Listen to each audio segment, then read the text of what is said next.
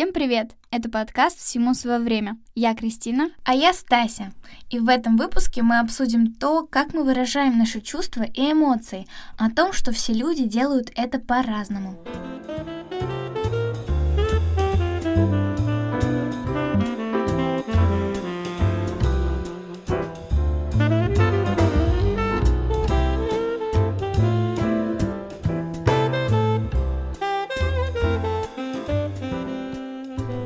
говорили на тему выгорания и о том, что мы чувствуем вину за свои эмоции и чувства, боимся говорить о своих проблемах. Но так не у всех. Кто-то молчит о своих проблемах, а кто-то открыто ими делится. Я, например, на протяжении долгого времени придерживалась позиции о том, что нужно молчать о своих проблемах. И я привыкла просто оставаться наедине с собой, не рассказывать никому о своих проблемах и переваривать это все в своей голове.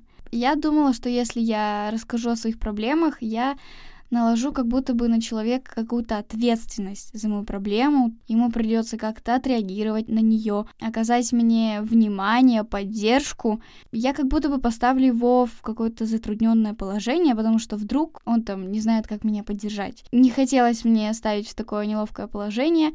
Я решала, что лучше оставлю при себе свои проблемы и не буду докучать другим людям. А потом, со временем, из-за того, что все это, получается, во мне копилось, я молчала, но это никуда не уходило из меня, конечно, несмотря на то, что я якобы как-то вроде бы проговаривала это у себя в голове. А во мне это все-таки оставалось, и потом просто со временем резко выливалось наружу. И, ну, это не, не, не есть нормально. Поэтому сейчас я стараюсь как-то все же открываться, хотя это, конечно, нелегкое дело. А ты как, молчишь или кричишь? Я из тех, кто, видимо, кричит. Не знаю почему. В принципе, я всегда говорила о своих проблемах открыто. Даже когда я чувствую вину, даже когда я хочу это скрывать, не получается возвести эту крепкую стену и не подпускать никого к себе. Просто у меня не выходит. И последний год я старалась придерживаться такой установки, но недавно поняла, что в этом нет надобности. Если я такая, значит, значит так оно и должно быть. Значит, так мне все же легче. На самом деле я могу рассказывать о своих проблемах даже людям, которые мне не так уж и дороги. Порой это могут быть люди, с которыми я знакома меньше недели. Хотя, наверное, людям, которые тебя плохо знают, скорее даже легче высказывать свои чувства и эмоции насчет чего-либо. Так их мнение о тебе не изменится.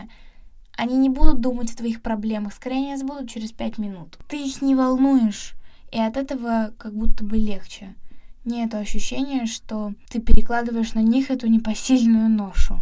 Вообще, когда делишься своими эмоциями, становится намного легче. Прям намного, словно эти проблемы не такие уж и серьезные. Это очень здорово. Даже если человек тебе не отвечает, может не оказывать никакую поддержку, но если ты знаешь, что он выслушал тебя, от этого уже становится куда приятнее. Да и в принципе из-за того, что ты вслух проговорил эту проблему, тебе станет намного легче.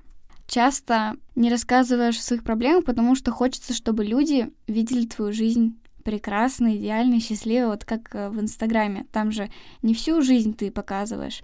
Знаешь, как интересно, вот у тебя такие мысли, а у mm-hmm. меня всю жизнь было наоборот. Мне казалось, если человек не узнает, что у меня есть какие-то проблемы, он подумает, что я дурочка, скорее всего, что я избалованная, что мне все легко достается.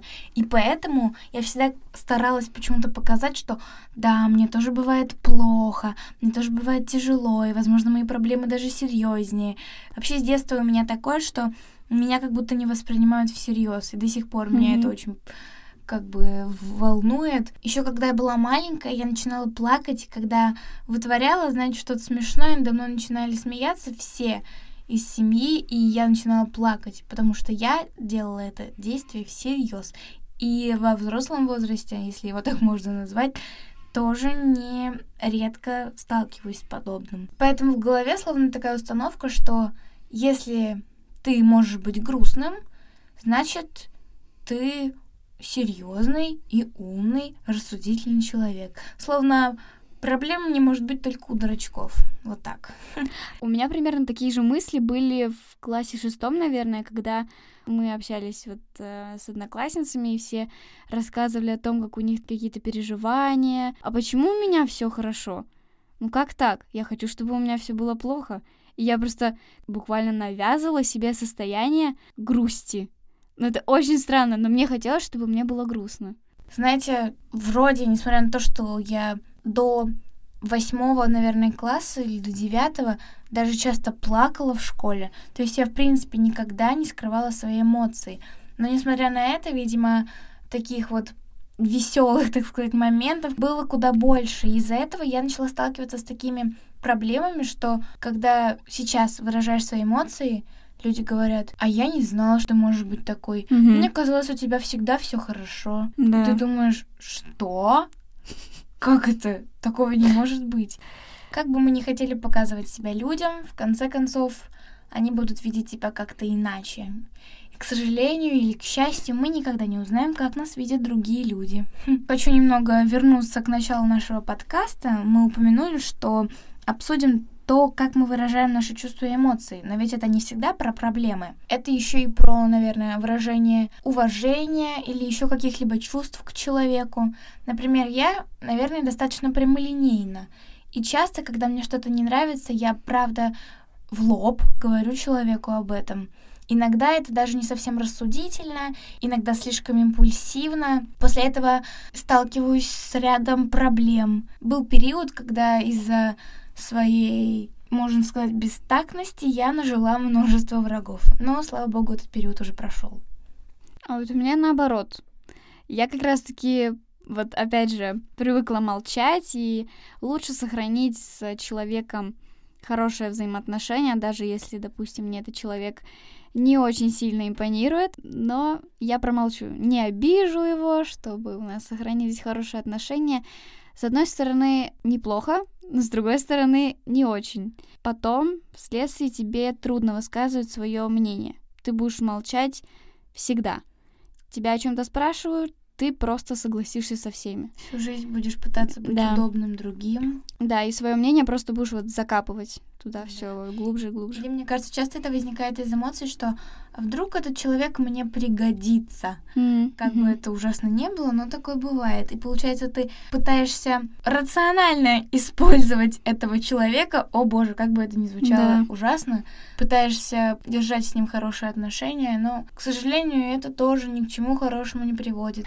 Знаете, иногда вот этот вопрос, кричать или молчать, напрямую зависит от вашего оппонента. Я говорю о том моменте, когда кто-то делится с вами своими чувствами. И здесь важно быть очень аккуратным. То есть это как раз тот случай, когда кричать не нужно, не нужно осуждать его действия, даже если они вам действительно чужды, потому что в этот момент человек нуждается лишь в поддержке и внимании. Молчат, кстати, зачастую еще о проблемах в семье. Это, я думаю, вообще для многих табу. Угу. Мы не привыкли, что в беседе с друзьями ты задеваешь тему своей семьи. Потому что боишься, что если ты сейчас скажешь что-то не то, то тебе может сложиться не совсем правильное мнение. К сожалению, небольшое количество людей обладает навыком критического мышления. Если ты расскажешь им что-то такое, они не всегда смогут рассмотреть эту ситуацию с разных сторон и понять тебя не так. И все-таки придем ли мы к какому-то выводу, Кристина? Как думаешь, стоит кричать или молчать? Все-таки склоняюсь кричать, но лучше, конечно, всегда это золотая середина. Иногда стоит где-то умолчать, а где-то стоит громко-громко кричать, чтобы все тебя услышали и тебе стало намного легче. Да, очень важно чувствовать эту грань. Если сейчас вы не всегда можете определить, когда же нужно промолчать и когда нужно высказать свое мнение, то обязательно путем работы над собой, принятия и понимания самого себя вы обязательно к этому придете. Помните, всему свое время. Услышимся с вами на следующей неделе. Обязательно услышимся. Пока-пока.